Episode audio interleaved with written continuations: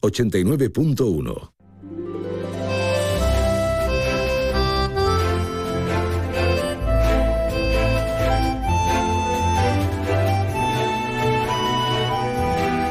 Más de uno Algeciras.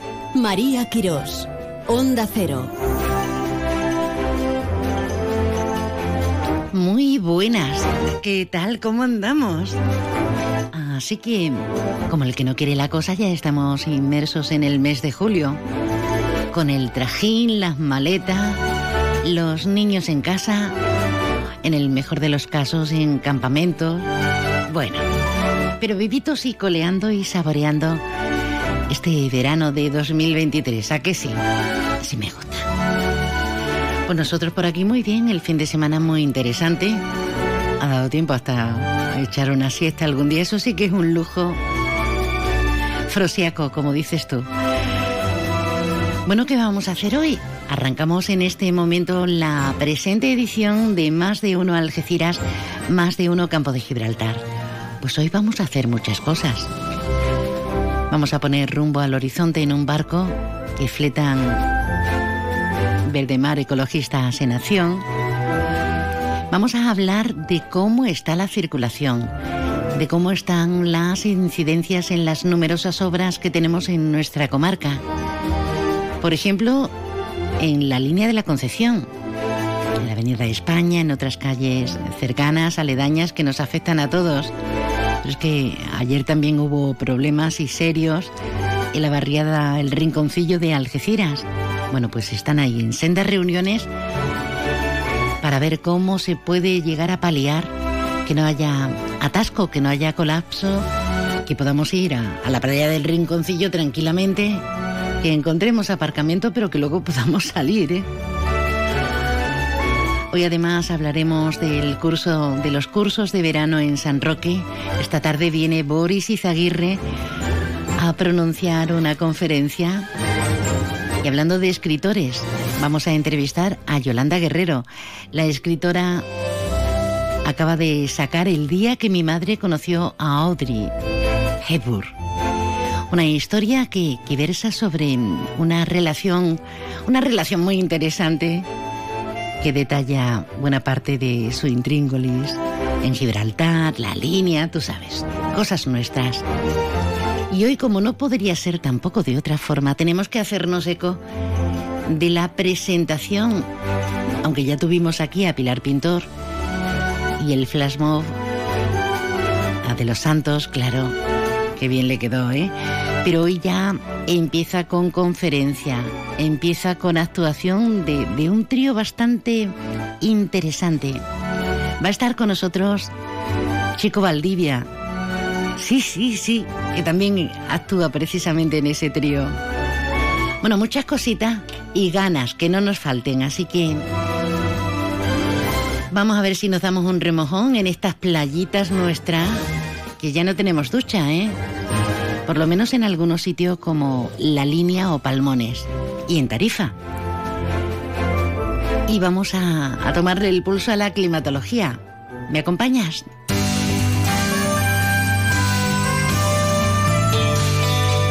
Ahora la previsión meteorológica con el patrocinio de CEPSA.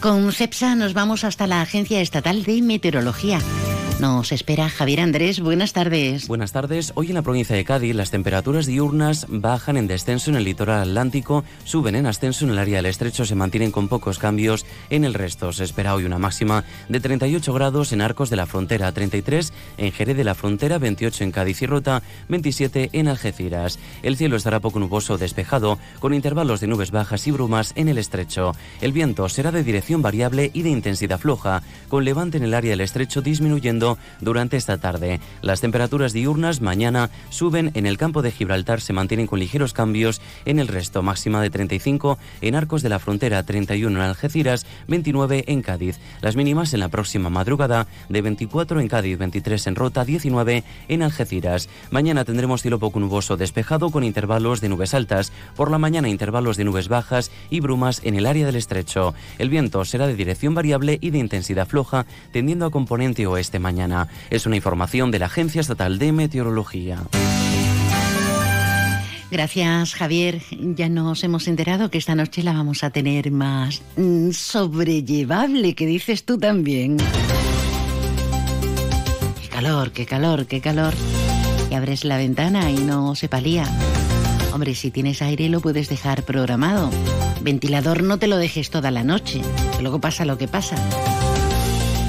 Calorcito que es lo que se tercia y ganas de contar historias que nos mantengan muy unidas, muy unidos, mientras celebramos este tiempo de asueto que tienen y que tienes, que tienen algunos. Felicidades, Jacinto. Felicidades. Sintonía de nuestros servicios informativos para contarte qué se está cociendo en cualquiera de los ocho municipios del campo de Gibraltar y territorios anexos, aledaños.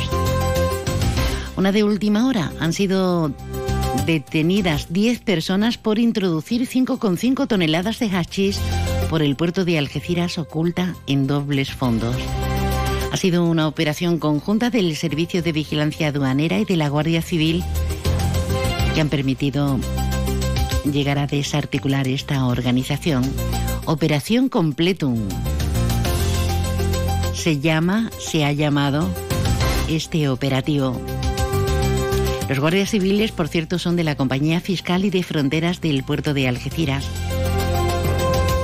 Diez detenidos y la intervención además de 11 medios de transporte terrestres, principalmente remolques. Y por cierto, este fin de semana, este sábado, se produjo un incidente durante la celebración de uno de los partidos de fútbol base de la Ibercup al parecer ha sido un visitante externo a los jugadores y al club el que atacó a otra persona y se lió, obviamente se lió. Hay un vídeo que se está convirtiendo en viral, un vídeo en el que se ve como un objeto punzante intenta alcanzar a otro individuo. Pero nos comunican oficialmente que con relación a estos hechos acontecidos el pasado sábado, 1 de julio, el intento de agresión fue con un palo de selfie a un espectador desde la organización, además de Ibercap. Andalucía quieren informarnos de que el altercado fue provocado por una persona totalmente ajena a la competición que ni se aloja ni acompaña a ningún equipo.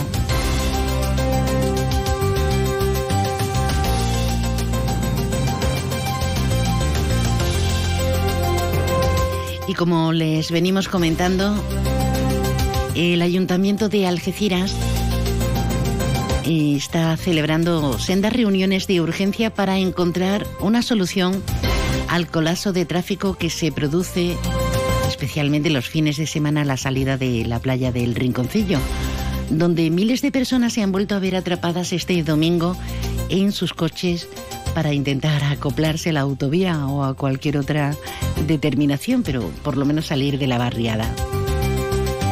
Escuchamos el sentir en este caso para buscar esa solución de José Ignacio Landaluce, el alcalde. Hoy lunes vamos a mantener reuniones con la empresa que está construyendo y que está construyendo bien y a un buen ritmo pero eh, vamos a mantener, como digo, reuniones con la misma, así como con policía y los responsables de tráfico de la ciudad, para ver qué manera podemos tener de poder agilizar. Bien aperturando el tráfico en un tramo para los fines de semana, bien agilizando la finalización de algún tramo de tal manera que este domingo sea la excepción de, de, esa situación de dificultad para abandonar la playa del Rinconcillo y volver a casa. Muchas son las obras, numerosos los puntos en esas obras de, de Algeciras y buscando soluciones ante este problema de movilidad en la barriada del Rinconcillo, sobre todo y especialmente en la Avenida Diputación, en la que se están demorando, entre otras causas, por la aparición de restos arqueológicos y se están intentando por todos los medios agilizar esas obras, como bien ha dicho Landaluce. Jessica Rodríguez es la teniente de alcalde, concejal delegada de urbanismo y nos lo amplía. Hacia finales del mes se verán grandes avances. Se están ejecutando por tramos para intentar reducir las molestias, dándole prioridad sobre todo a las zonas comerciales y con mayor número de habitantes.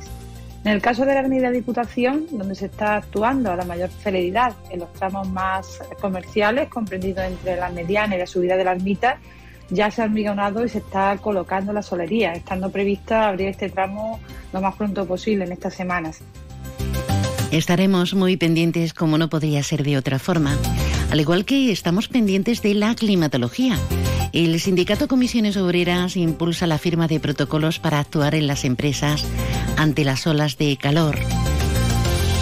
El sindicato ha iniciado esta actuación que tiene por objeto trasladar a los comités de seguridad y salud de las empresas la elaboración y puesta en práctica de esos protocolos especiales y permanentes para la protección del trabajador, de los trabajadores y trabajadoras ante estas olas de calor previsible, previsibles desde luego, un fenómeno climatológico cada vez más frecuente. Escuchamos al secretario comarcal del sindicato, a Manolo Triano. Desde Comisiones Obreras estamos muy preocupados por las consecuencias que para la seguridad y la salud de los trabajadores está teniendo el cambio climático y más concretamente las cada vez más frecuentes olas de calor. En ese sentido hemos puesto en marcha un dispositivo con el objeto de trasladar a los distintos centros de trabajo, a las distintas empresas, la oportunidad de establecer protocolos para actuar en este tipo de, en este tipo de, fenómenos, en este tipo de jornadas donde el estrés térmico pone en riesgo la vida y la salud de los trabajadores y de las trabajadoras. Y con este calor y con estas vacaciones, con este inicio oficial del periodo vacacional, pues las playas están a tope. Pero el ahorro en agua también eh, está a tope, sobre todo en el mal sentido del término. La crisis hidrográfica, esta excepcional sequía obliga a los ayuntamientos del conjunto de nuestra comunidad autónoma y también de nuestra comarca campo gibraltareña, gracias a la demarcación hidrográfica de las cuencas mediterráneas andaluzas, dependientes del Ministerio de Agricultura, Pesca y Agua, pues a tener restricciones, así lo han hecho desde hoy en el Ayuntamiento de La Línea, que nos lo cuenta Rafa León. Buenos días. Ante la situación excepcional de sequía, el ayuntamiento ha tomado la decisión de suspender el servicio de ducha en todas nuestras playas. Nos sumamos sin a otros municipios de la comarca y de la provincia que han tomado dichas medidas. Esperemos que la ciudadanía colabore y que pronto volvamos a la situación normal. Muchísimas gracias. Y no solamente en la línea de la Concepción, también en Tarifa y también en los barrios, solo que las restricciones en la localidad barreña para la playa de Palmones tienen horario. Y escuchamos. Una medida que se pondrá en marcha el próximo lunes día 3 de julio y donde las duchas funcionará en horario restringido que será el siguiente. De 14 horas a 16 horas y de 19 horas a 20-30 horas. De esta manera se evitará con estos horarios un menor uso de las duchas, además del despilfarro de agua que hacen algunos vecinos de manera irresponsable. Y a lo largo del programa, pues también nos haremos eco, entre otros asuntos y otras noticias que están pendientes, de la finalización del torneo Leaf Golf celebrado en Valderrama San Roque desde el viernes y hasta este domingo, en el que ha ganado el estadounidense Taylor Gorge. Felicidades y todos contentos, muy contentos porque ha habido una nutrida y masiva representación de público de jugadores. Un éxito, vamos. Llega hasta Palmones Sofertón, la tienda de sofás, colchones y muebles de calidad de la buena, buena, buenísima, a precios bajos, muy bajos, bajísimos. Sofertón, ya hemos abierto en Palmones, frente a Carrefour, justito al lado de Juguetos. Sofertón, sofás, colchones y muebles buenos, buenísimos, a precios bajos, bajísimos. En Brico de Po cumplimos 20 años y queremos celebrar un verano excelente con clientes y precios excelentes. Disfruta de este aire acondicionado de 3.000 frigorías por solo 249 euros. Tenemos el precio más bajo del mercado. Si lo encuentras más barato, te devolvemos la diferencia por dos. Siempre precio mínimo garantizado. Ya en tu tienda y en bricodepo.es. Descubre las lentes Zeiss, la protección que se adapta a ti para que puedas enfocarte en lo que más te importa. Y ahora pregunta por tu segundo par de lentes solares Zeiss y descubre toda la innovación, calidad y amplia variedad de colores y tonos para estar a la moda. Pide hoy tu cita en Ópticas Traverso. Cinco centros en el campo de Gibraltar, La Línea, San Roque, Pueblo Nuevo de Guadiaro, Algeciras y Jimena. Te esperamos. Zeiss, soluciones para cada necesidad.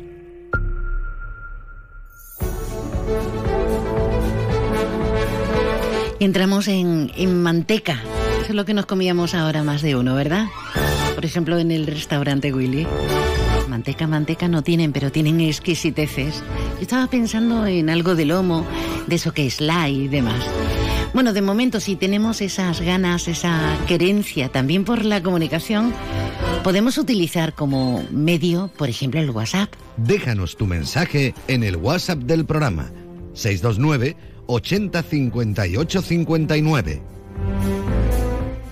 Estamos de obras en este veranito también y de hecho hoy se inician y se cortan al tráfico en el primer tramo de la Avenida de España por el comienzo de esas obras de reurbanización en la línea de la Concepción.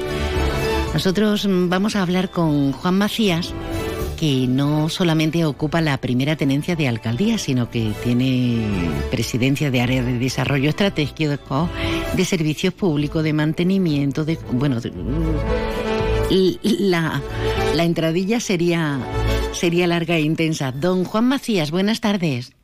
Buenas tardes, buenas tardes. Con tanto cargo, Juan, además de vicepresidente de la Mancomunidad, ¿no? Pues sí, vamos, vamos a afrontar eh, este nuevo mandato con mucha ilusión y con mucha responsabilidad, con, con la de cargos que, Bueno, es como establecer diferentes tenencias de alcaldía, grosso modo, pero con, con ese equipo de, de arrope, ¿no? Porque si no es absolutamente imposible, materialmente imposible, ¿no?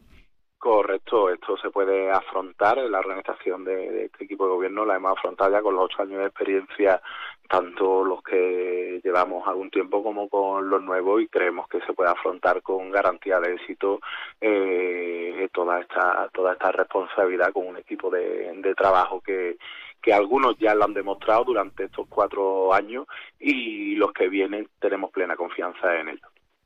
Sin duda, gente muy preparada y muy ilusionada, así lo denotan eh, las, encuestas, ¿no? Los votos reales y tangibles, con esa goleada, primer ayuntamiento en el conjunto del país más votado, en este caso Juan Franco como, como líder. Mm, con eso es como darle a uno el golpecito en el hombro, ¿no, señor Macías? Pues sí, es, una, eh, como decía, es el resultado final de una encuesta de cuatro años de satisfacción que al final el ciudadano pues eh, confía en la gestión que estás haciendo y aumentando todavía el número de votos y el porcentaje de votos, que creo que es más importante el número que el porcentaje. Nos hay, eh, hemos subido en aproximadamente 2.000 eh, votos más, que 2.000 personas más que depositan la confianza eh, nosotros y creemos que es que la gente lo que deposita la confianza en nuestra manera de hacer. Eh, se venden realidades y las realidades son las las obras que ahora entrar en un, en un ratillo a, a, comentarlas, pero que no se puede vender lo que no se hace, se, se vende lo que se hace. Y además, de verdad, los ciudadanos no somos la mayoría, ¿eh? no somos muy tontos, pero y además sobre todo cuando hablamos de la cercanía de la proximidad de la administración más importante como es un, un consistorio, un ayuntamiento. Nos vamos a meter con el casco en las obras. Eh, Juan, hablamos de, de esa reurbanización en la Avenida España y también en las calles adyacentes. ¿Se ha cortado ya el tráfico desde primera hora?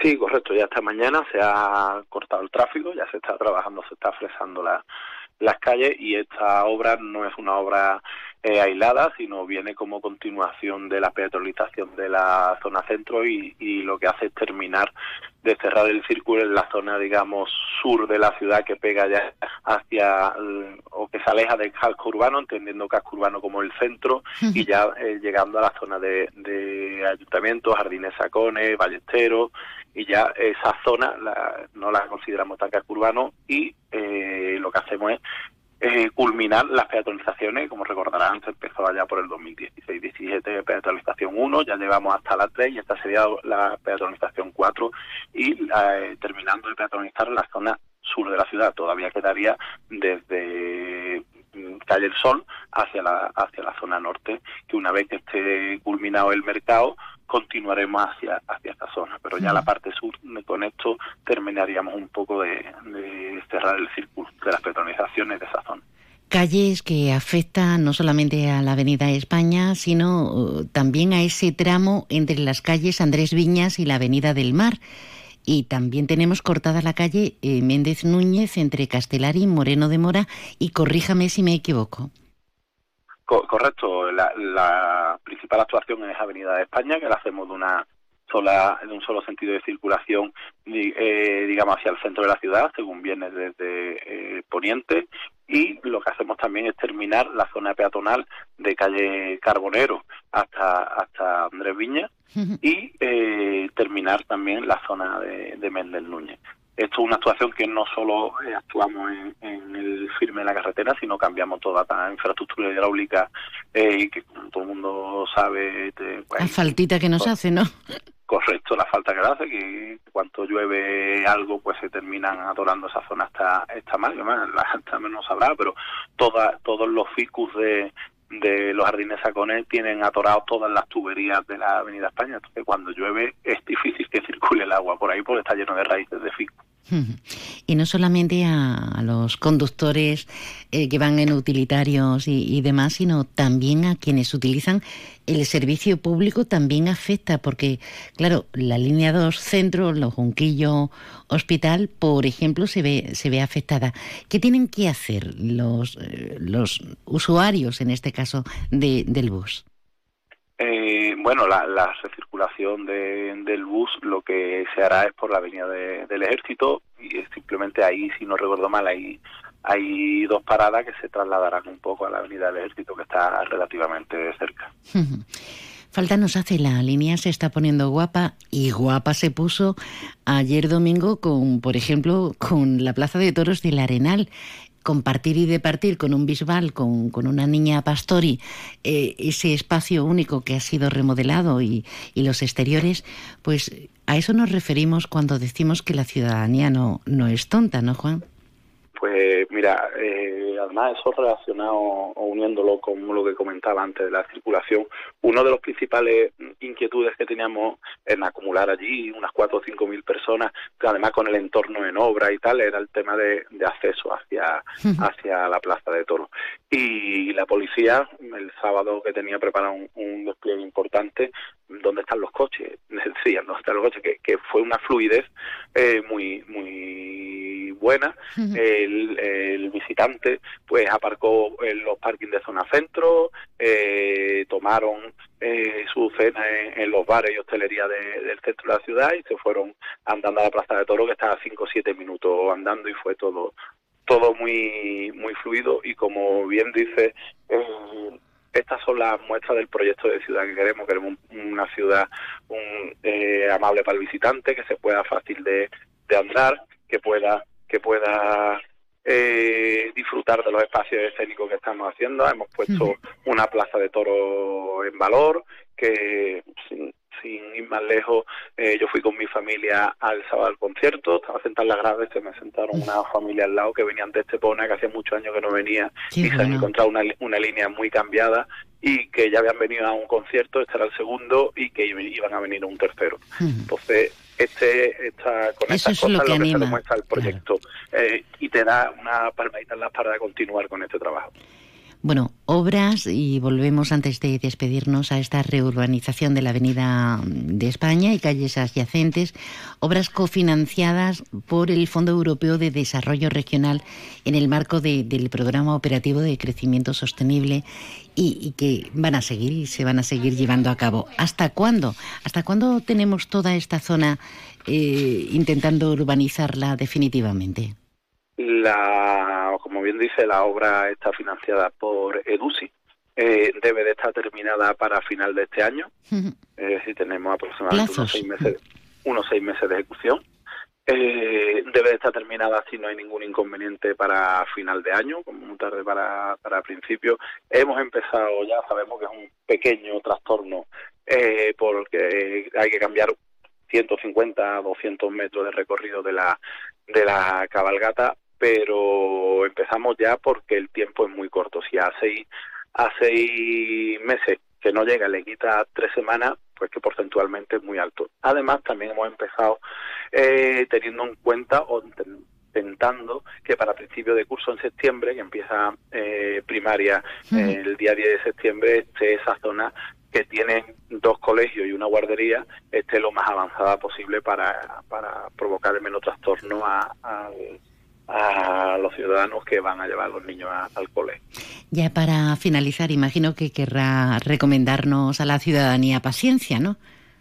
Eh, no, no cabe otra. pedir, pedir disculpas dentro de, de los posibles perjuicios que podamos ocasionar, pero pensando que siempre esto es una mejora para, para el ciudadano. Sin ir más lejos, esta, esta obra lo que hace es recuperar eh, 20 plazas más de aparcamiento. Eh, entonces, eh, pedir disculpas, pero mm, hay que poner los ojos en, en febrero del 2024, que cuando esté terminado, pues todo el mundo agradecerá, igual que, que cuando ahora pasear por el centro de la línea con la carta peatonal es muchísimo más cómodo y más ágil. Y pues lo, dicho, un poco de paciencia y, esperemos que para diciembre, enero, febrero, como muy tarde, esté todo, todo apto ya para poder disfrutar todo, todo el pueblo. Juan Macías, muchísima suerte en este, en este nuevo mandato con tantísimas competencias y otro día ya cuando esté constituida la mancomunidad, pues hablamos también de mancomunidad y de otros temas. Gracias por estar con nosotros. Muchas gracias a ustedes y aquí me tenéis para cuando queráis.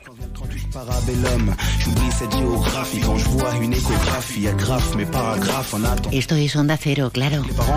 Onda Cero Algeciras. Para ti, si nos sintonizas en internet www.ondacero.es barra despliegas la barra de las ubicaciones y los primeritos estamos ahí.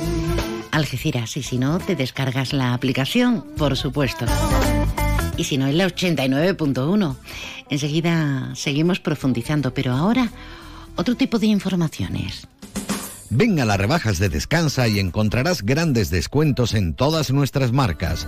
Son Pura, Centix, Hypnos, SB Descanso, Pardo, Belfont, Financiamos tu compra hasta 24 meses sin intereses. Visítanos en Ruiz Zorrilla 36 junto a Correos o en la www.descansaalgeciras.es. Disponemos de parking gratis para nuestros clientes en el Parking Plaza de Andalucía. Descansa, tu tienda de Algeciras, especialista en descanso.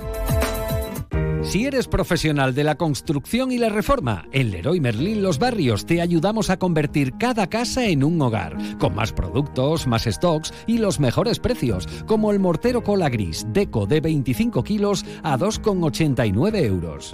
Únete al Club Pro y descubre muchas más ventajas. Leroy Merlin Los Barrios, ahora más pro.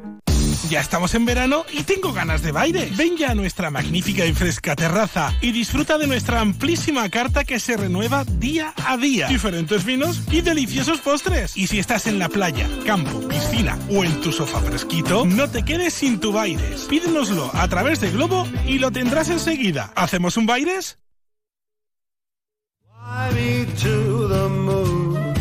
Let me play among the stars. Let me see what spring is like on Jupiter and Mars. Hombre, no necesariamente la luna, pero da gusto, ¿verdad? ¿Qué tal si ponemos rumbo al horizonte? Incluso, incluso con la inventiva, con la imaginación. Vamos a hablar con los ecologistas, con Verdemar Ecologistas en Acción. Ya ha llegado nuestro invitado, Alejandro Jiménez. Buenas tardes, Alejandro. Hola, buenas tardes. ¿Qué tal? ¿Cómo andamos? ¿Corriendo de un lado para otro? efectivamente, ahora empieza nuestra campaña y no tenemos mucho tiempo para descansar. Una campaña que presentasteis este sábado precisamente para tomar acción, tomar medidas por el litoral. Cuéntanos un poquito. Bueno, eh, cada vez está más deteriorado nuestro querido litoral. Eh, tenemos mm, problemas de edificaciones donde no se debía, eh, vertidos y ahora tenemos además añadido el problema de esta alga invasora que está deteriorando gravemente todo lo que es la zona del estrecho de Gibraltar con además expectativas de que va a seguir avanzando tanto para Cádiz como para Málaga. Llevamos ya años, ya que mencionas lo de la Rigolostelli eh, o, o llevamos años con el tema. No se han tomado las medidas eh, pertinentes y ahora de repente, pues ayer salió a nivel nacional en todos los medios en la zona de Caños de Meca, precisamente porque hay una acumulación tremenda, hay mal olor y hay mucho turismo. Pero esto en el estrecho particularmente llevan sintiéndolo no solamente el turismo, no solamente la ciudadanía, sino también el sector de la pesca. Eh, no solamente el sector de la pesca, también la biodegradación que está habiendo con respecto a otros mm, seres vivos, tanto animales como plantas, eh, que son propios de nuestra zona. Eh, de hecho, ahora mm, ha salido más a la luz porque estamos en plena temporada turística y claro, está afectando también al turismo. Y molesta en apariencia porque se ve y se huele, ¿no? Claro, pero tenga en cuenta que solamente el sector pesquero, pesquero Mm, con las mm, eh, preguntas que han estado haciéndole a las diferentes cofradías de la zona, llevan, eh, estiman haber perdido ya casi casi un millón de euros tanto en poder eh, no, no, poder capturar lo que antes capturaba las cantidades como además los daños que están ocasionando en sus artes. En las artes pesqueras, algunas de ellas milenarias porque son físicamente las que se han utilizado todo durante todos los años y todas las épocas. Y además con el agravante eh, que deberíamos, ahí vosotros que preserváis el medio ambiente y deberíamos hacer hincapié en eso, al decir una alga invasora es que no encuentra... Eh, otro que le ataque, otro ser vivo que le ataque, y por eso se está apoderando de, de, toda la flora y fauna, ¿no? Claro, hay varios factores. Uno de ellos es el que no tienen depredadores naturales, como tendrían en la zona originaria suya de, de Japón y de Corea. Y luego además el calentamiento que está sufriendo nuestros mares está haciendo que lo que antes no era un mar idóneo para su reproducción, eh, ahora mismo pues sí lo sea. De hecho, las primeras eh, muestras de este alga que se encontraron fueron en la costa francesa, en Nimes, y claro, allí el agua está mucho más fría y allí no se ha convertido en, alga invasora. O sea que la climatología es determinante. Fundamental, y además hay quien todavía no lo quiere reconocer, pero el cambio que estamos teniendo climático está alterando todo el sistema. Sí, tenemos encima un negacionismo. Eh, se le pide a las administraciones. Han llegado a aprobar solamente la nomenclatura, el cambio de nombre para decir que es una alga invasora y demás. Pero poco más. No hay ayudas. Son los ayuntamientos quienes tienen que retirar esas algas y quienes poco pueden hacer, ¿no? Claro, eh, conseguimos, muy ilusionados, que la Unión Europea la considerara ya como alga invasora pero no se han tomado más medidas sobre ello. El Ministerio mm, eh, ha realizado una serie de estudios y nos ha puesto muy bonito cómo se reproducen, qué especies son, pero no se han tomado más medidas desde el año 2015 que aparecieron las primeras en Ceuta y ahí están reproduciéndose tranquilamente sin que nadie haya tomado tampoco cartas en el asunto, ¿no? Alejandro, eh, volvemos al velero, que yo ya me imaginaba como una pudiente y ricachona maravillosa, con todo el tiempo libre del mundo.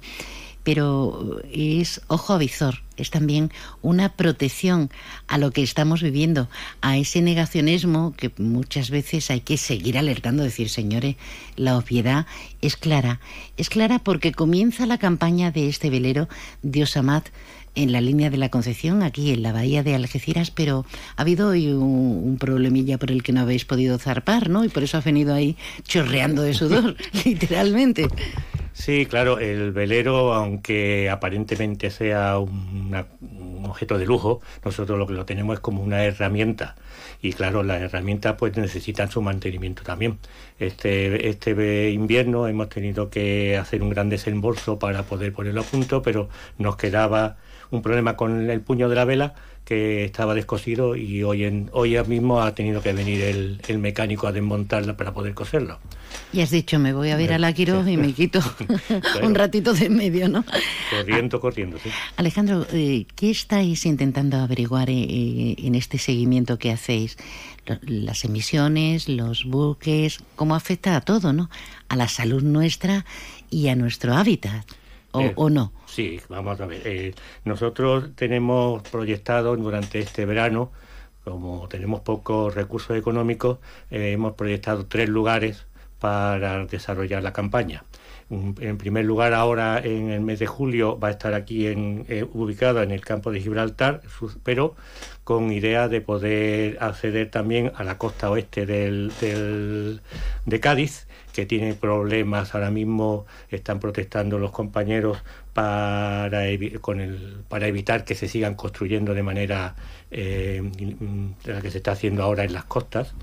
Eh, también eh, eh, vamos a añadir mm, el problema del alga que te acabo de comentar.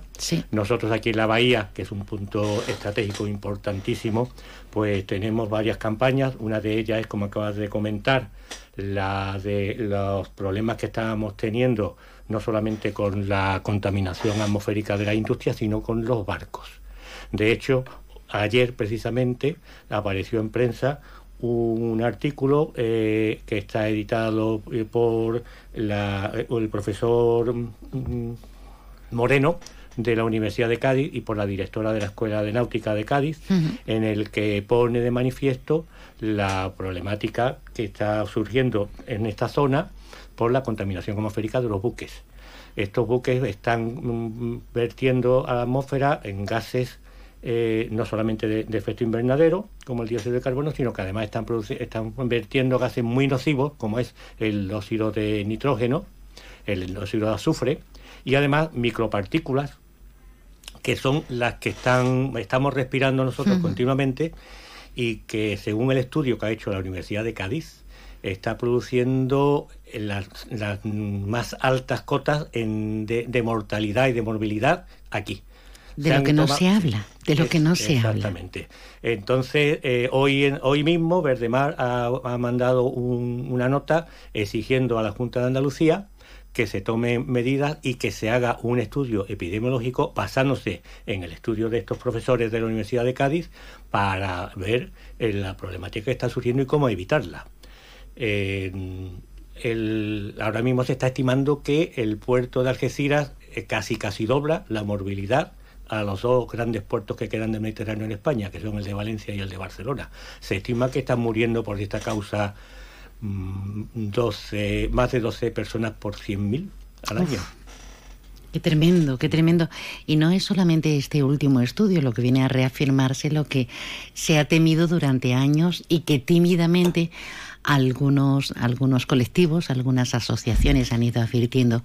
Eh, Alejandro, vosotros tenéis ya una postura acerca de, del hidrógeno verde, de esta nueva forma de, de utilizar la, la, energía que no sería contaminante, o todavía estáis en estudio sobre este tema? Eh, sí, lo tenemos Vamos a ver, el problema, el hidrógeno verde ahora mismo, pues sí tiene, todavía la, no está desarrollado del todo para poder ser utilizado como, como mm, combustibles.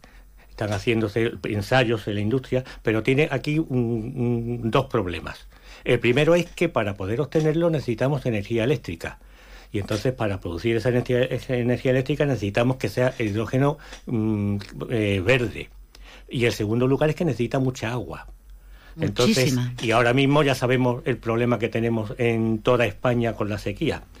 Eh, últimamente ha aparecido un estudio de, en el que parece ser que alemán que parece ser que van a empezar a obtener hidrógeno a partir de agua salada.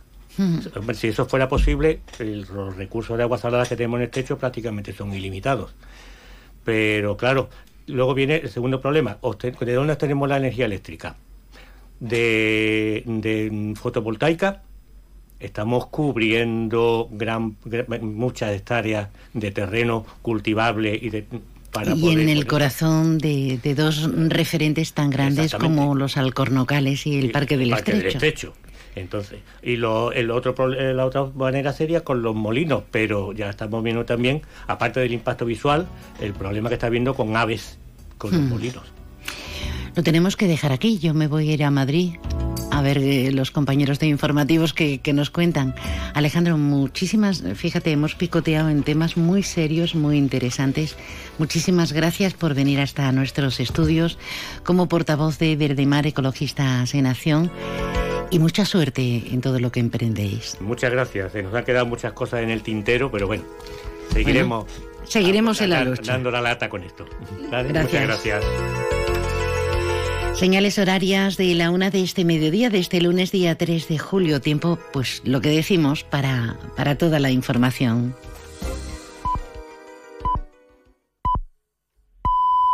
Es la 1 de la tarde, mediodía en Canarias.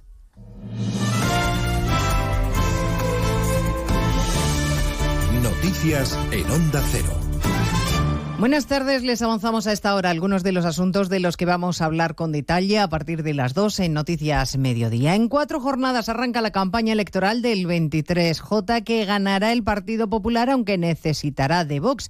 En ello coinciden todas las encuestas que hoy se publican. Añade la de la razón que al Partido Popular le pasaría algo de factura los pactos que está alcanzando con Vox. El último en Extremadura con un gobierno de coalición en el que entra Vox después de que la candidata popular María Guardiola tuviera que dar marcha atrás. Se ha tenido que comer sus palabras, ha dicho textualmente el presidente andaluz, el popular Juan Manuel Moreno Bonilla.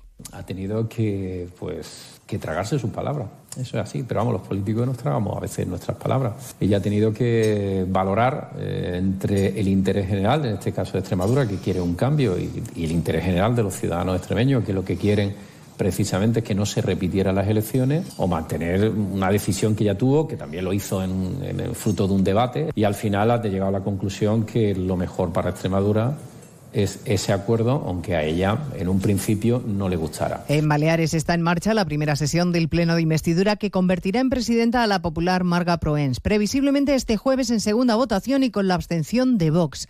La misma situación se va a dar esta tarde en Cantabria con María José Sáenz de Bruaga, pero en este caso será la abstención del Partido Regionalista de Cantabria lo que facilite su investidura. Y en Aragón será la abstención de Teruel Existe la que abra el camino de Jorge Azcona a la presidencia.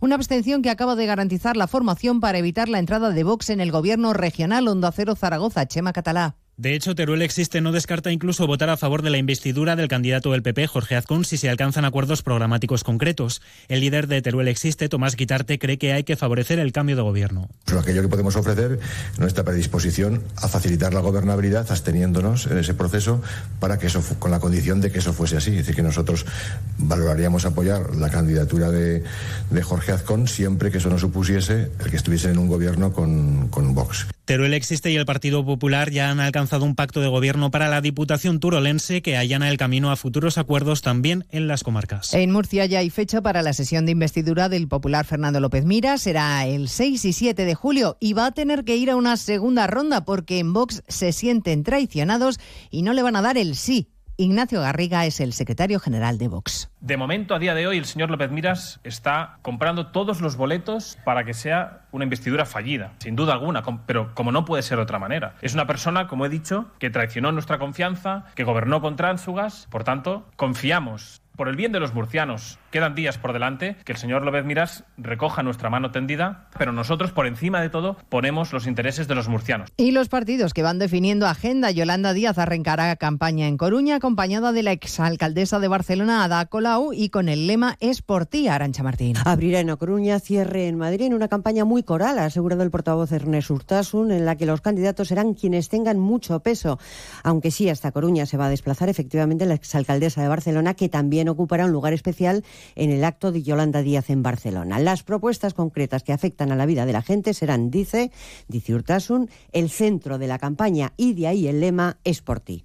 Porque vamos a detallar al lo más preciso que podamos cómo será la vida de la gente si gobernamos, cómo será su vida cotidiana, ¿Qué va a pasar con la subida de sus hipotecas? ¿Qué va a pasar con la cesta de la compra? ¿Qué va a pasar con los alquileres? En esa dinámica encaja la propuesta de una herencia universal para los jóvenes, una idea criticada por la ministra Nadia Calviño, a pesar de que, según Urtasun, formó parte del proyecto de prospectiva para 2050 que elaboró para Moncloa. Propuesta efectivamente de 20.000 euros para los jóvenes con 18 años que quieran emprender. En línea parecida a las críticas se ha mostrado esta mañana el presidente de la COE, Antonio Garamendi. Esa medida supone tanto como el Ministerio de Educación y de Sanidad juntos. No sé, yo creo que primero que estudien las cuentas, que miren las cuentas y que ciertas propuestas, por favor, que, que se hagan con más seriedad. Que se hagan con más seriedad determinadas propuestas, decía Garamendi. El arranque de la campaña ha provocado alteraciones en la agenda de la presidencia española de la Unión. Se ha tenido que adelantar a hoy la visita del Ejecutivo Comunitario. Andan por España von der Leyen y todos los comisarios. Estaremos un día más atentos a Francia. No se rebaja la tensión y los disturbios. 157 detenidos más. Alta tensión también en Cisjordania con el ejército israelí cargando en Jenin. Y todo en el día en el que el gobierno de Netanyahu ha confirmado que va a confirmar y que va a reconocer la soberanía de Marruecos sobre el Sáhara Occidental. Y mañana el Consejo de Ministros que aprobará las ayudas para los afectados por los efectos de la talidomida. Uh, un fármaco que se recetaba, como saben, entre los 50 y 60 a las mujeres gestantes. Tras décadas de espera, 130 personas van a recibir la indemnización. De todo ello hablaremos a partir de las 2, como siempre, en una nueva edición de nuestro informativo en el que resumiremos la actualidad de este lunes 3 de julio. Elena Gijón, a las 2, Noticias Mediodía.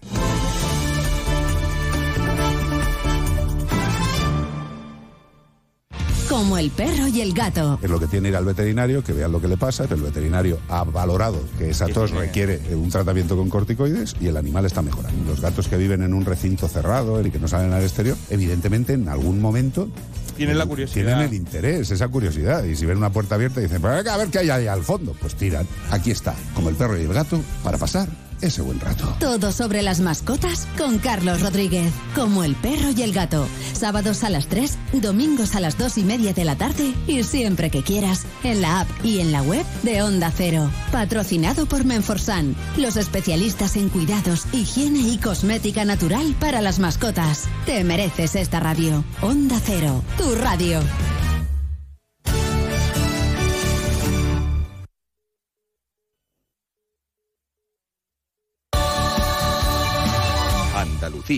Únete a la revolución solar con Social Energy. Únete a más de 6.000 clientes satisfechos con nuestras soluciones fotovoltaicas. Realizamos un estudio gratuito para ahorrar hasta un 90% de tu factura eléctrica. Y solo hasta el 16 de julio te descontamos 400 euros en tu instalación o te regalamos un cheque en Amazon o el corte inglés. Pide tu cita en el 955 44 11 11 o socialenergy.es y aprovecha las subvenciones disponibles. La revolución solar es Social Energy. Está en nuestras manos proteger aquello que estaba con nuestros pies. La tierra, los árboles, la flora, la fauna, la vida. Cuidar del entorno natural de Andalucía es tarea de todos, porque tu responsabilidad ayuda a evitar incendios, porque nuestro compromiso es velar por tu seguridad. Contra los incendios, este verano protege Andalucía. Junta de Andalucía. Onda Cero Andalucía. Sobre todo. En Onda Cero, Noticias de Andalucía. Jaime Castilla. Buenas tardes, hacemos ahora un repaso de la actualidad de Andalucía de este lunes 3 de julio que pasa por el nuevo barómetro publicado hoy por el Centro de Estudios Andaluces. Refleja que el Partido Popular volvería a ganar las elecciones andaluzas por mayoría absoluta. Incluso aumentaría de 58 a 59 sus escaños en el Parlamento andaluz. El PSOE volvería a quedar como segunda fuerza con los mismos 30 escaños, seguido de Vox, que se mantiene en tercer lugar, pero pierde uno. Y por Andalucía y adelante Andalucía, que también obtendrían resultados similares. Además, para el 40% de los encuestados, el paro es el mayor problema al que se enfrenta Andalucía y casi la mitad de ellos estaría dispuesto a irse a vivir a un pueblo pequeño. También en política, el presidente de la Junta, Juanma Moreno, ha anunciado hoy desde Madrid que va a pedir a la Unión Europea un plan de inversiones hidráulicas para hacer frente a la sequía, que insisten que es la mayor amenaza para la economía andaluza. Lo hace, dice, por la falta de esas mismas inversiones por parte del Gobierno central. Pero seguimos ahora con el repaso de la actualidad del resto de provincias y lo hacemos por Almería. En Almería, pendientes esta semana de si se deciden o no los gobiernos de los ayuntamientos de Mojácar y Carboneras, la previsión es que a lo largo de mañana llegue esa resolución de los diferentes procesos interpuestos ya el día 7. Este próximo viernes deberían ser los plenos de investidura en ambos consistorios. En Cádiz, en una operación conjunta del Servicio de Vigilancia Aduanera y Guardia Civil, se han detenido a 10 personas por introducir 5,5 toneladas de hachís por el puerto de Algeciras oculta en dobles fondos. Además, se han intervenido detenido 11 medios de transporte. En Ceuta, el comité de la empresa encargada de la limpieza viaria en la ciudad, TRACE, ha acordado convocar una huelga coincidiendo con la celebración próxima de las fiestas patronales. Desde TRACE denuncian el intrusismo y exigen a la ciudad que se vuelva a contratar los refuerzos de personal. En Córdoba, en la localidad de Palma del Río, se inaugura hoy la cuadragésima edición de la Feria de Artes Escénicas de Andalucía. La de Palma es la feria de teatro más antigua de nuestra comunidad y reúne este año una treintena de espectáculos con compañías de Madrid, País Vasco, Cataluña y Portugal. En Granada, el nombre de la persona que se encargue de la dirección de la Alhambra será designado el próximo 14 de julio en el Pleno del Patronato del Monumento. Así lo ha anunciado este lunes el consejero de Turismo, Cultura y Deporte, Arturo Bernal. En Huelva, caos absoluto. Así define el nuevo equipo de gobierno del Partido Popular la herencia recibida por los ocho años de gobierno del Partido Socialista en la ciudad de Huelva. Obras paralizadas, sobrecostes, gastos superfluos y hasta 8 millones de euros gastados en los últimos meses antes de las elecciones municipales. En Jaén destacamos el acto institucional conmemorativo del vigésimo aniversario de la declaración de los conjuntos monumentales renacentistas de Úbeda y Baeza como patrimonio mundial. Un acto que va a tener lugar esta tarde a partir de las ocho y media en el auditorio del Hospital de Santiago de Úbeda. En Málaga, según la Asociación de Empresarios Hoteleros de la Costa del Sol, el mes de junio ha cerrado con una ocupación del 82,12%, lo que representa un descenso de casi dos puntos. En cuanto a previsiones para el mes de julio, se espera que sea del 82,18 y para el mes de agosto del 80,83. Y en Sevilla, un hombre de 58 años ha fallecido en el municipio de Écija en un incendio declarado en una vivienda esta pasada madrugada por causas que ahora se investigan. Más noticias de Andalucía a las 2 menos 10 aquí en Onda Cero.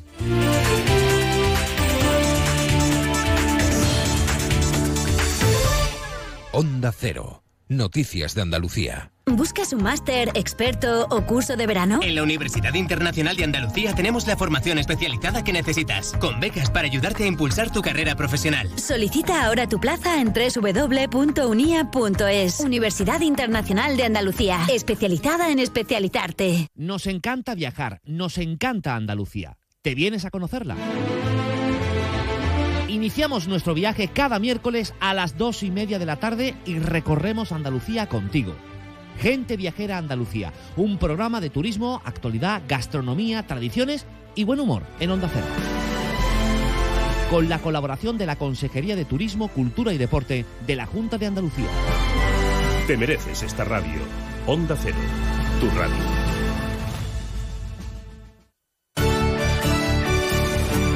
Onda Cero Algeciras, 89.1.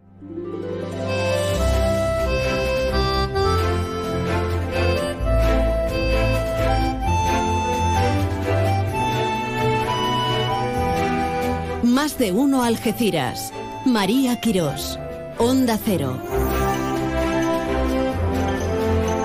Porque somos más de uno, claro que sí.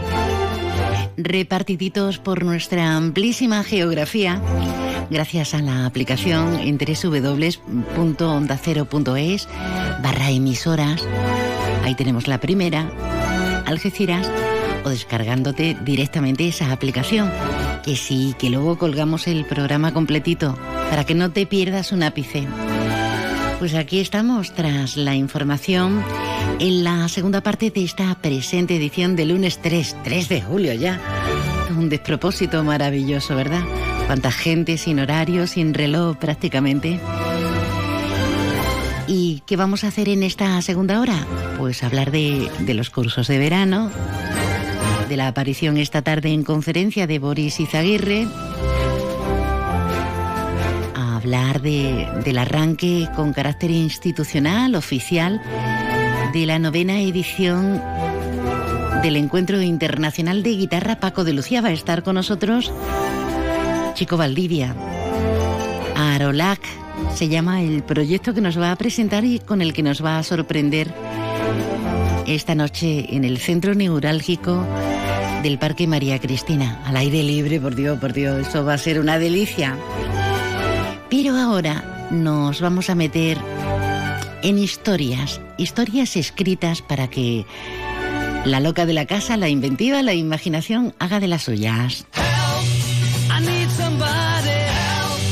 Help,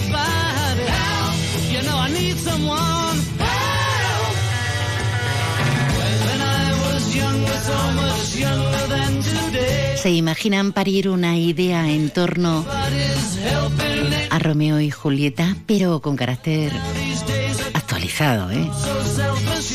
Ambientado además en un momento histórico que transformó nuestro país para siempre.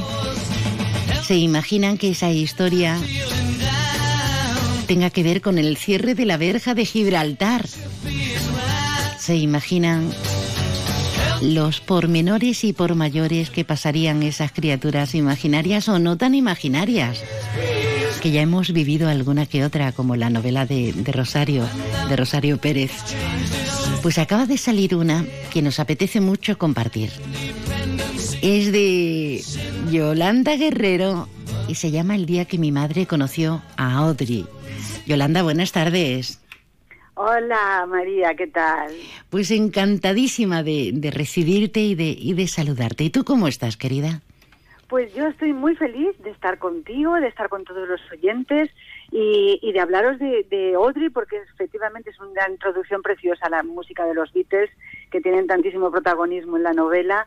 Y, y yo creo que muchísima gente, que, que aunque no sean los protagonistas, lo han vivido también. Eh, tú eres licenciada en periodismo, has trabajado en un montón de lugares que tienen que ver con, con, la prensa, con sede en diferentes puntos, no ya de nuestro país, sino del globo. ¿Por qué decidirse por una historia de estas características, Yolanda? Pues yo en realidad estaba buscando eh, yo creo que todos los escritores en algún momento de nuestra vida queremos eh, reinventar o, o, reescribir algún clásico como Shakespeare con Romeo y Julieta, pero, pero ¿qué, ¿qué había en España, qué hubo en España o qué ha habido en la historia reciente de España que sea lo más parecido al balcón de Romeo y Julieta, ¿no? que, es, que es lo más, lo más eh, similar a, a algo que separa a dos personas que se aman y que no pueden estar juntas porque las circunstancias políticas se lo impiden. Y, perdón, mientras buscaba en, en, la historia reciente, como te digo, encontré la verja de Gibraltar. La verja de Gibraltar ha pasado casi desapercibida en nuestra historia, pero ha sido un hito muy importante para todos, no solamente para el campo de Gibraltar. Sí, porque además se produjeron una serie de circunstancias históricas, como bien dices, bastante, bastante curiosas, por no decir lamentables. Estábamos en plena dictadura, eh, las relaciones no eran buenas con aquello de Gibraltar español, pero el pueblo aquí lo vivía con una naturalidad impresionante. Gente de la línea que se enamoraba de gente de Gibraltar o, o trabajaba en Gibraltar, y también viceversa, gente de, de la roca, de la colonia, que venía aquí a pasar la feria, como ahora vamos a tener en el mes de julio, y ahí, claro, hay mucho caldo de cultivo para la inventiva. Por supuesto, por supuesto. Es que es que eh, debieron eh, debió de haber tantísimas historias tan parecidas a las de Milisa y Manuel, que son los protagonistas de la novela, sí. porque yo imagino yo en aquella época era era pequeña, yo eh, estaba viva, pero no lo recuerdo, ¿no?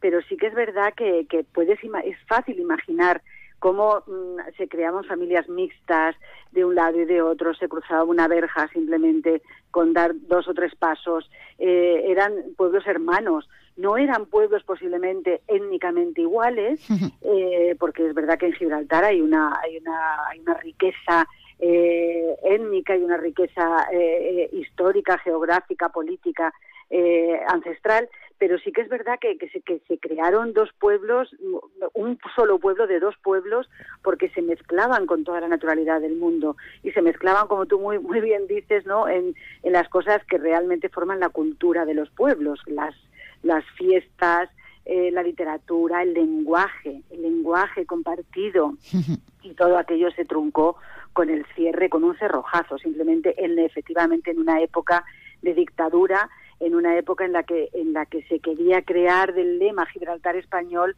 algo que unía a todos, a los contrarios a Franco y a los partidarios de Franco. Sí. En eso se puso de acuerdo toda España.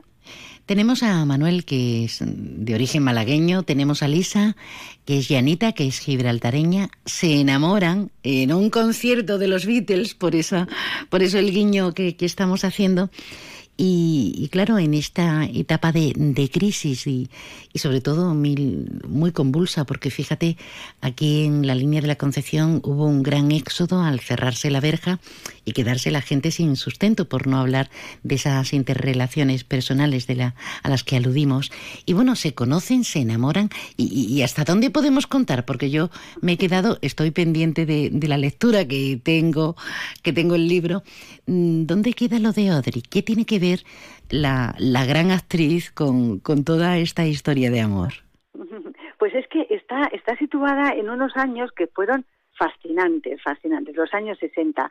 En los años 60, en, toda, en todo el mundo, voy a decir Europa, pero en todo el mundo había un despertar de, de los sentidos, de la cultura, de la imaginación. Estaba que ya atrás las dos guerras mundiales y, y en España quedaba el último fascismo eh, se había derrotado ya a Hitler, a Mussolini, se había, como te digo, dejado atrás todo lo malo y había ese despertar de la música de la que los Beatles eran verdaderos abanderados. Eh, ellos cambiaron la música, eh, crearon un antes y un después, por lo menos desde mi punto de vista, y, es verdad que, la juventud así lo sentía, ¿no? Como una ventana abierta, sobre todo en España, a, los Pirineos. No mucha gente eh, podía eh, comprar la música de los Beatles, pero sí que solamente su mención suponía un soplo de aire fresco. Eso por un lado, pero por otro, también es verdad que el cine contribuyó muchísimo a eso. Sí. Y había un lugar muy cerca de Gibraltar, muy cerca, que era Marbella. Aquella Marbella que estaba empezando en los años 50 y 60 a ser no lo que es ahora, lo que en un primer momento se quiso crear con aquella Marbella, no un lugar de que atraía a los a los famosos eh, por el sol, el clima, las playas, la comida, la gente, pero que no era un lugar de ostentación, era simplemente un lugar de descanso, donde el lujo era simplemente tener el clima que tenemos en la, en la zona, ¿no? Y allí estaba Audrey, allí estaba Audrey Hepburn en aquella primera Marbella eh, y estaba tan cerca de Gibraltar que un día decidí, ¿por qué no la meto dentro de mi ficción? ¿Por qué no la convierto en un personaje de la novela? Qué bueno. O sea, que has entremezclado esos, esos personajes que son patrimonio de todos con una historia que nos toca y nos roza muy de cerca, pero encima echando las campanas al vuelo y, haciendo inolvidable esta nueva versión de, de, de este 2023 ya de Romeo y Julieta. ¿Cuánto tiempo te ha llevado la novela? ¿Cómo te has documentado? ¿Ha sido arduo? ¿Cómo lo has llevado? Porque eh, permítanme y permíteme la expresión, pero es un tocho, ¿eh? No es una novelita, es un novelón, es un novelón. Sí, sí, es una novela larga, por eso es una lectura estupenda para verano eh, en el que tenemos tiempo y, podemos leer toda la novela. Es verdad que, que, lo que más tiempo me ha llevado para escribirla ha sido la documentación. Eh, yo a mí me gusta mucho escribir sobre cosas que desconozco.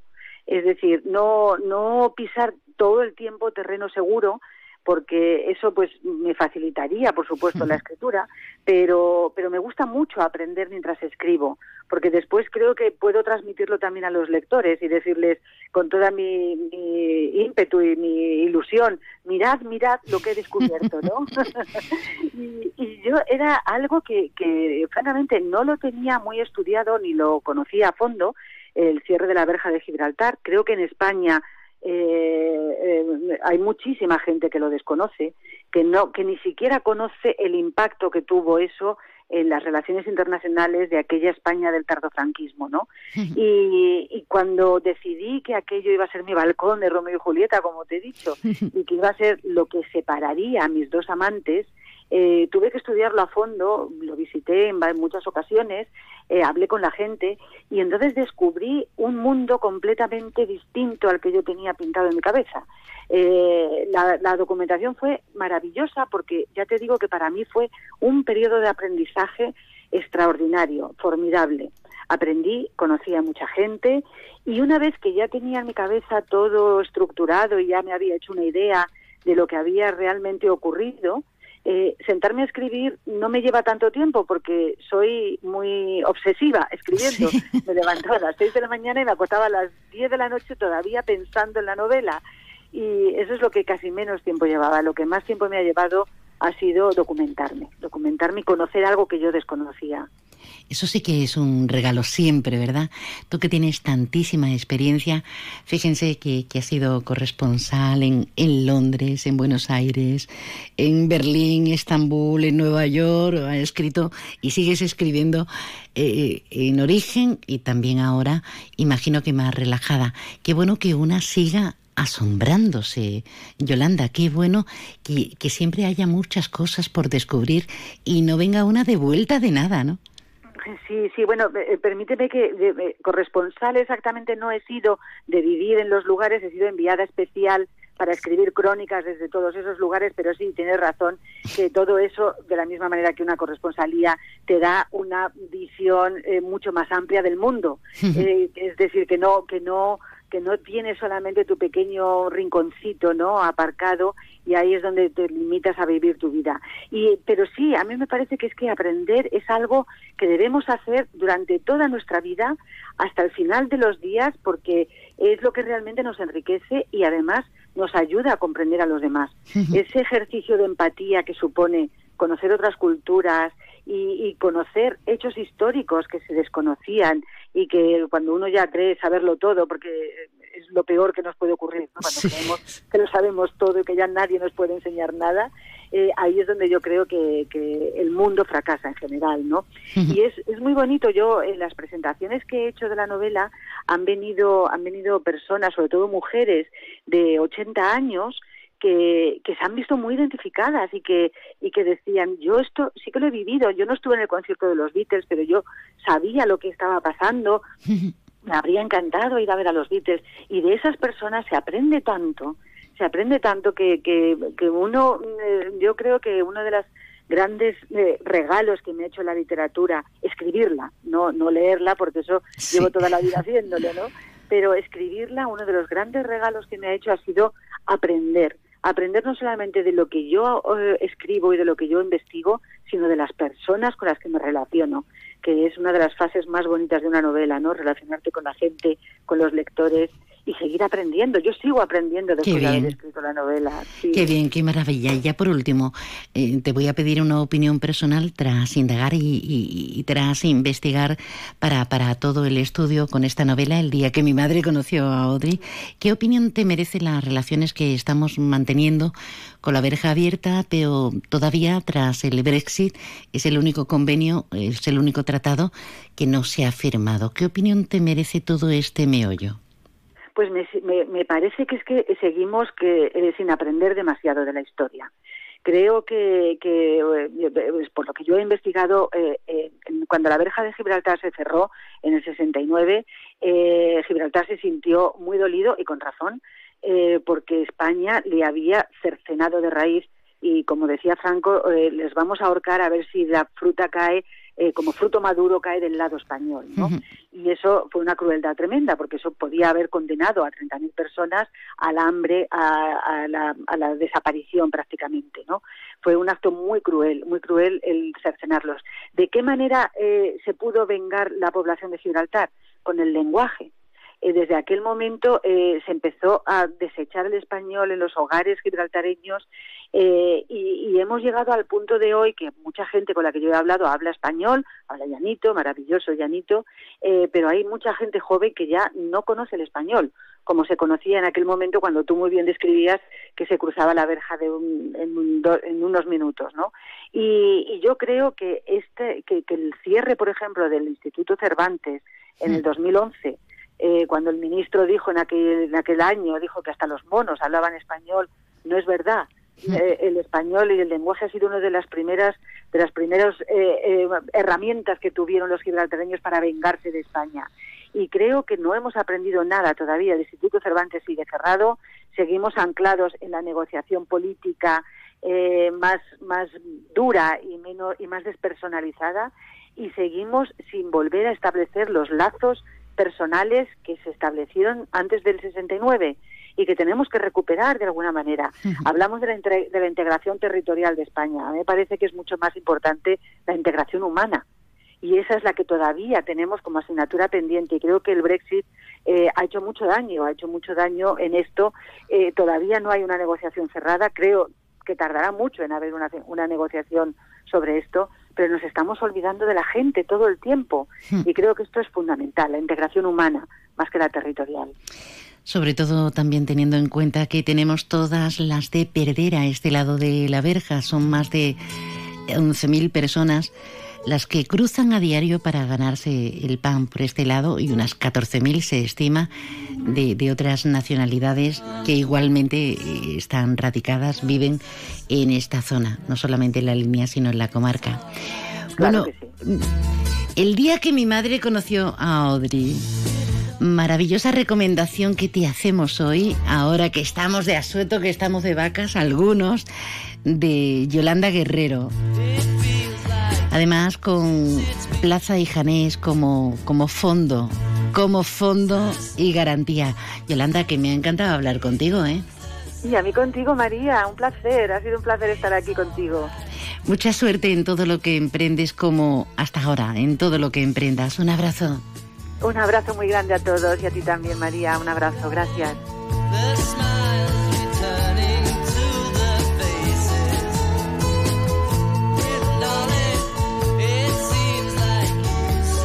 Más de uno Algeciras. María Quirós. Onda Cero. Llegan las rebajadísimas de Millán Urban. Sofás, colchones y decoración hasta mitad de precio. Te llevas el doble de calidad, el triple de garantía y ahora te ahorras hasta la mitad del precio. Millán Urban tiene la mejor valoración de sus clientes en Google.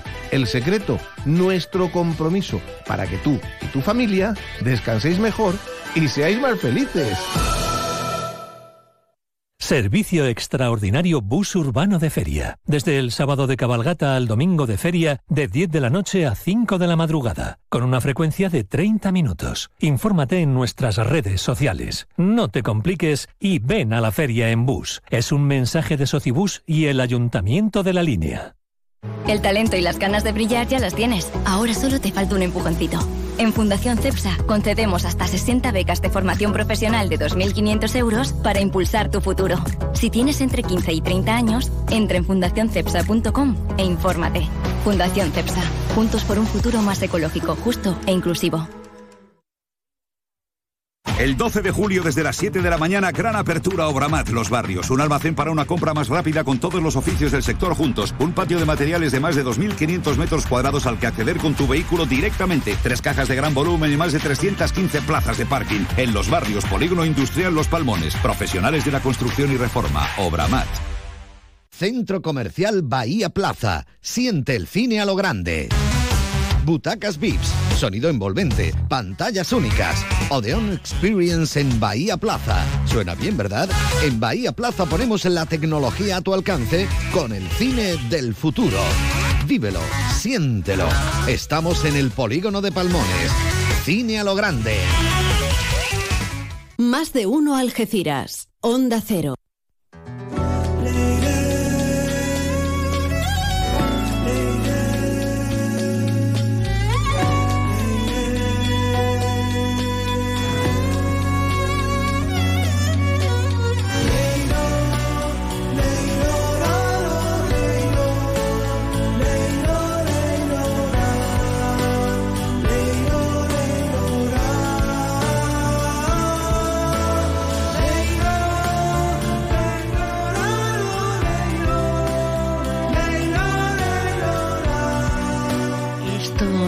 Compases que están disfrutando, porque esto es para disfrutar, los vamos a, a posibilitar a vivir en directo en un entorno maravilloso como es el Parque María Cristina y además remozadito como está de noche a la fresquita, así da gusto. Y es que es el comienzo del noveno Festival Internacional de Guitarra Paco de Lucía. Novena edición ya. Qué maravilla, ¿verdad? Esta tarde con conferencia que hemos tenido, que vamos a tener, mejor dicho, vamos a tener talleres, masterclass y conciertos. Y esta noche la novedad es gente muy nuestra y gente diferente, capitaneados por Chico Valdivia con Faisal Currich y Antonio Campos. Tenemos aquí el privilegio de contar con la visita de Chico. Buenas tardes, bienvenido. Buenas tardes, María. Privilegio para mí estar contigo siempre. bueno, bueno, a mí me gusta mucho estar contigo porque me gusta verte, me gusta tu cara, cómo sonríes, como y luego tu voz me encanta, me encanta. Bueno, yo ya no sigo, yo ya no sigo. Yo pensaba decirte que no hace falta, no hace falta presentar a Chico, pero sí hace falta darnos cuenta de uno de los grandes compositores, de uno de los grandes creadores de la tierra, que siempre estamos en la memoria teniendo a Paco, pero es que aquí hay gente maravillosa como Chico Valdivia que lleva a cabo grandes proyectos como este, Chico. Cuéntanos eh, este triunvirato que se llama Los tonos del alma, ¿cómo va, cómo va a ser? ¿Cómo es? ¿Cómo surgió? Pues mira, el proyecto de, de estos tres locos que estamos aquí metidos se llama Ara Lorac, Ara Lorac. Nosotros lo decimos como muy Ara Lorac. ¿sabes? Muy es Con muy- la cadencia. Sí, muy placentero. Ara Lorac. Es más, en nuestro saludo, cuando saludamos todos, en vez de decir una, dos, tres, decimos todo Ara Lorac y bajamos. Es automático. ¿no? Entonces esa, esa broma se nos, se nos quedó, nos encantó. Aunque eh, es una palabra árabe, eh, Ujú. significa dame los papeles, dame los papeles, la documentación, ¿no? Habla como de la identidad de la persona, ¿no? Quieto, ¿quién? Eh, Tú, Ara Lorac, dame los papeles, ¿no? Y esta noche lo que presentamos el proyecto eh, Ara Lorac es el- los tonos del alma. Eh, los tonos del alma tiene, pues, el- la palabra tonos la podemos ver desde el punto de vista de colores, ¿no? porque hay diferentes colores musicales. Y luego también desde el punto de vista musical, el- la tonalidad es pues la armadura de la canción, la tonalidad donde se rigen todos los acordes, en do mayor, en fa menor, todo ese tipo de historia, ¿no? Y el alma es el alma. Ahí hay esa cosita que, que tenemos los humanos y hay unos que tienen perforada, o las, otras las tienen más, más florecidas, otras las tienen gris, otras las tienen de muchos colores, ¿no? Y esta noche se presenta pues un color eh, muy bonito musical en el cual encontramos instrumentos como el violín, como un clarinete, como la guitarra flamenca, la guitarra eléctrica, batería, bajo, pianos, como si hubiera detrás también una orquesta detrás tocándonos y apoyándonos, percusiones árabes. Es una mezcla de los tres mundos que, que estamos forma, eh, que, que formamos el proyecto. Está el, el toque flamenco de Antonio Campos, que Antonio es cantador y aparte tocaor. Y él se toca impresionantemente y, y todos los cantadores les gusta que le toque porque sabe cómo, cómo se debe de acompañar. ¿Qué pasa? Que Antonio es demasiado profundo para esto. Eh, es como si yo estuviera ahora mismo entrando en parvulito y él estuviera ya catedrático. Y claro, yo no puedo meter una cátedra musical flamenca en este proyecto porque ya nos vamos a otro sitio. El, el proyecto de Aralorac es como una especie de donde Algeciras es el centro, es la unión entre el puente entre lo que es Tánger, que es el violín de Faisal, que es un violinista árabe, pero ha estudiado clásico y tan pronto te cambia el- su forma de tocar, eh, te suena árabe, te suena música étnica o te suena clásico. Y luego está la otra parte del puente, que es la parte de Granada, de Antonio Campos, que es el flamenco, y yo pues estoy en el medio. Paco era muy de fusión. Mm. eh, a mí siempre me ha gustado la fusión. Mi padre siempre me ha puesto mucha música de fusión, desde Santana a, yo qué sé, a infinidad de cosas. Y todo ese mundo de lo clásico, de lo flamenco, de la música árabe, también del jazz, todo eso, el pop, el rock, todo eso es lo que vamos a escuchar esta noche. Esta noche en ese marco que decían antaño incomparable era Lorac Project de Chico Valdivia, Faisal Currich y Antonio Campos. ¿Qué representa esta novena edición del Festival Internacional de Música de Guitarra Paco de Lucía y esta sesión inaugural, Chico?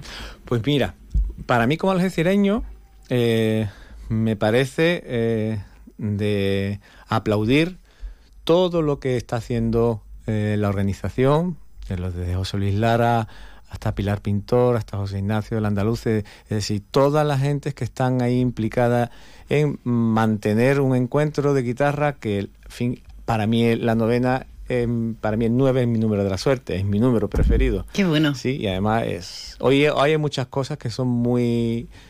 que se dan en fecha y, y me parece mágico. ¿no?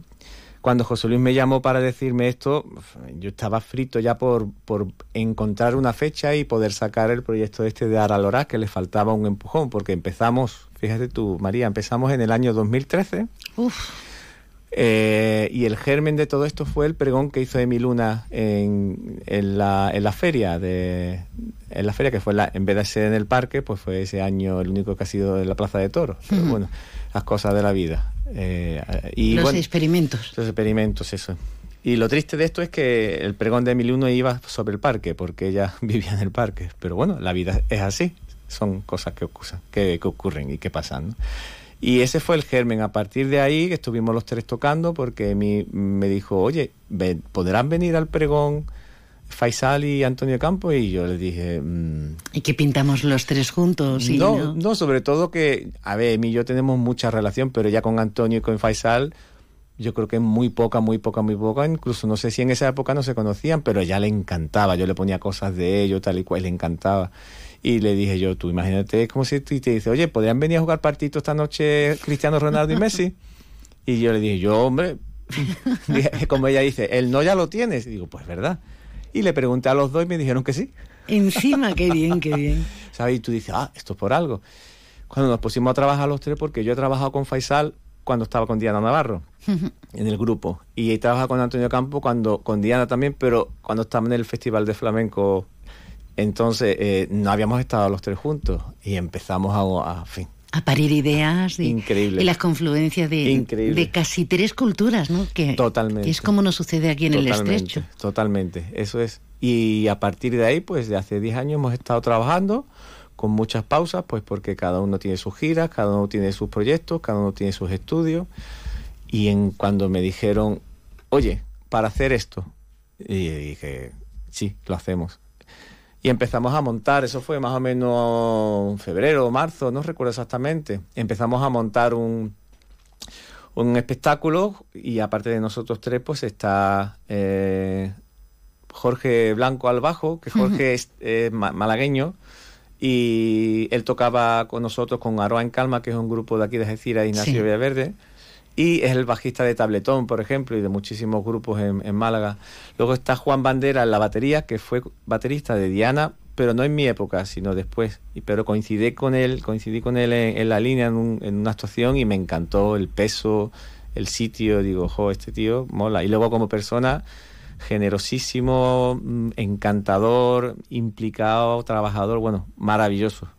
Y luego acompaña eh, mi hijo Mario, Mario Valdivia. Ostras. Nos acompaña ahí tocando el clarinete. Qué emocionante. Súper emocionante. Y además está el pobre con fiebre.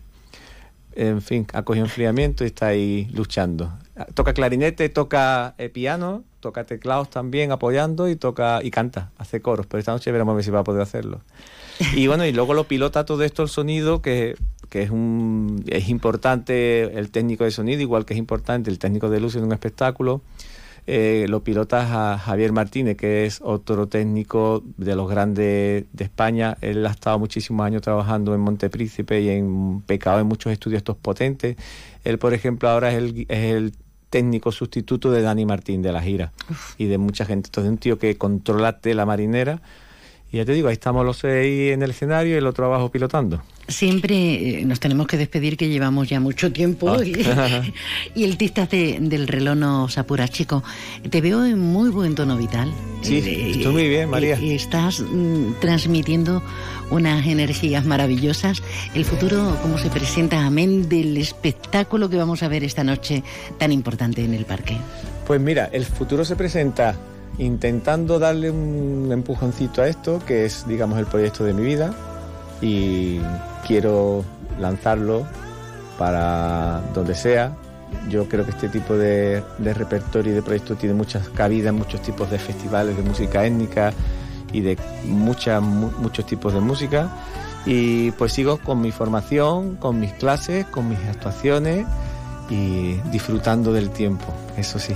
De la vida. Cierto es. Con letras grandes y mayúsculas. No se lo pierdan, todo un espectáculo para conocer este triunvirato que ya nos da que sí, que van a sonar de cine en el Parque eh, María Cristina, en ese centro neurálgico de, de Algeciras, para dar el pistoletazo de salida de este Festival Internacional de Guitarra Paco de Lucía en honor a- al maestro y en honor yo creo que a todos los que nos acerquemos a recibir este ven pa' acá, dame tus papeles, dame lo que me tengas que dar.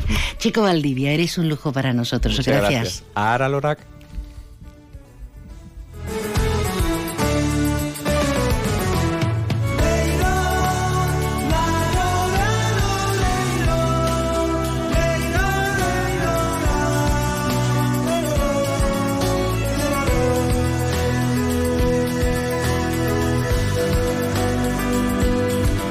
Ay, qué bonito suena, ¿eh? Qué bonito suena.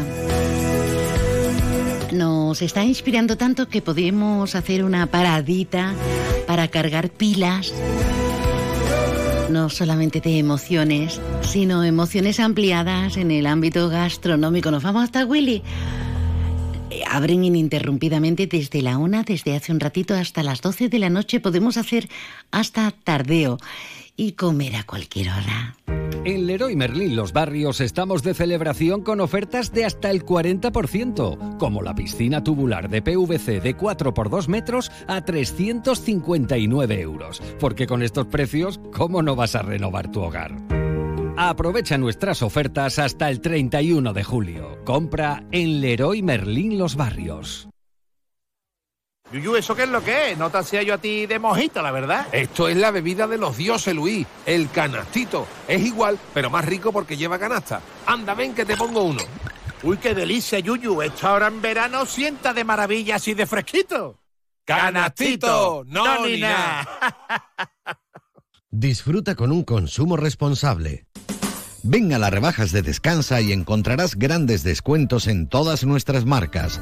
Son Pura, Centix, Hypnos, SB Descanso, Pardo, Belfont. Financiamos tu compra hasta 24 meses sin intereses. Visítanos en Ruiz Zorrilla 36 junto a Correos o en la web www.descansaalgeciras.es. Disponemos de parking gratis para nuestros clientes en el parking Plaza de Andalucía. Descansa, tu tienda de Algeciras, especialista en descanso. En Mater Blanc sabemos lo que necesitas, por eso te ofrecemos marcas seleccionadas durante muchos años de experiencia, atención y asesoramiento personalizados, sanitarios, baños, cocinas, azulejos, decoración exterior, las mejores marcas nacionales de chimeneas, estufas y barbacoas. Mater Blanc, gente de aquí que te dedica tiempo hasta que tu hogar lo tengas como a ti te gusta. Mater Blanc, Polígono Industrial Cortijo Real, con la experiencia de Francisco Jurado. Fino, amontillado, oloroso, palo cortado. Pedro Jiménez. Don Zoilo, todo Jerez en una gama de sherries exquisitos embotellados en rama. De la forma más natural, manteniendo toda su intensidad, sabor y color. Gama Don Zoilo 15 años, de bodegas Williams ⁇ Humbert. Somos Jerez. Disfruta con un consumo responsable.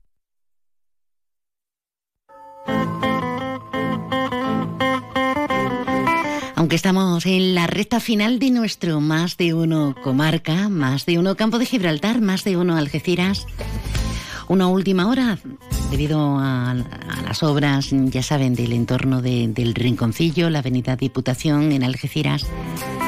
Con carácter urgente se han convocado reuniones hoy este mismo lunes y hay conclusiones. El fin de semana que viene se va a abrir al tráfico un tramo de Avenida Diputación para dar salida a los vehículos del Rinconcillo. Esta ha sido una de las decisiones adoptadas esta mañana en el transcurso de esa reunión de urgencia para abordar los problemas de tráfico generados este fin de semana en la barriada, en el Rinconcillo, con motivo de esas obras que se están ejecutando tanto en la avenida Diputación como en Cabo, Cabo Peña y el embarcadero. En la reunión han participado la teniente de alcalde, delegada de urbanismo y fondos europeos, Jessica Rodríguez, el concejal responsable de playas, Ángel Martínez, así como responsables de la policía de tráfico, la policía local y técnicos de la empresa que ejecuta las obras en esa avenida. Vamos a escuchar a Jessica Rodríguez. la concejal delegada de urbanismo. Esta misma mañana, previa reunión con el alcalde, José Ignacio Andaluce, y mi compañero, el primer teniente de alcalde y responsable de Seguridad Ciudadana, Jacinto Muñoz, he mantenido una reunión de urgencia para abordar los problemas de tráfico que se han generado este fin de semana en el Rinconcillo con motivo de las obras que se están desarrollando en la Avenida Diputación, en Cabo Peña, Cabo Flamenco y Embarcadero y por la gran afluencia de público que ha habido a la playa. En la reunión he estado acompañada del concejal delegado de playas, Ángel Martínez, de responsables de tráfico de la policía local, de técnicos de la empresa que ejecutan las obras y de la delegación de urbanismo de técnicos que son los responsables de la dirección y la coordinación de estas obras. Es una gran noticia de que la policía local nos haya informado de que este domingo ha habido un 25% de afluencia superior a la media habitual en otros años. Estamos hablando de en torno a las 18.000 personas y es una magnífica noticia porque estamos hablando que uno de los grandes recursos que tiene la ciudad, recurso natural como son las playas, están cada vez siendo más utilizadas por los ciudadanos de Algeciras. El alcalde eh, tiene una clara apuesta por las playas de Algeciras, por la calidad de las playas, por mejorar sus servicios y entornos de las playas y con llevar a cabo actuaciones tan importantes como las que se están llevando en la zona del Rinconcillo, con la regeneración de la playa de la Concha y con todo lo que se está llevando a cabo nos quedamos, nos quedamos sin tiempo. Ampliaremos todos los pormenores de esta reunión en nuestras próximas convocatorias aquí en Onda Cero. Ahora toda la información autonómica, nacional e internacional. Gracias por la escucha. Mañana más y mejor. Un beso.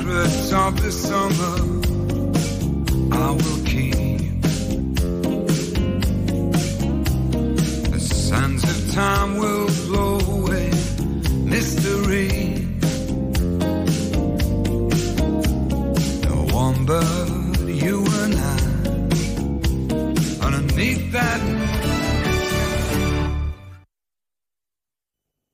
Onda Cero Anda.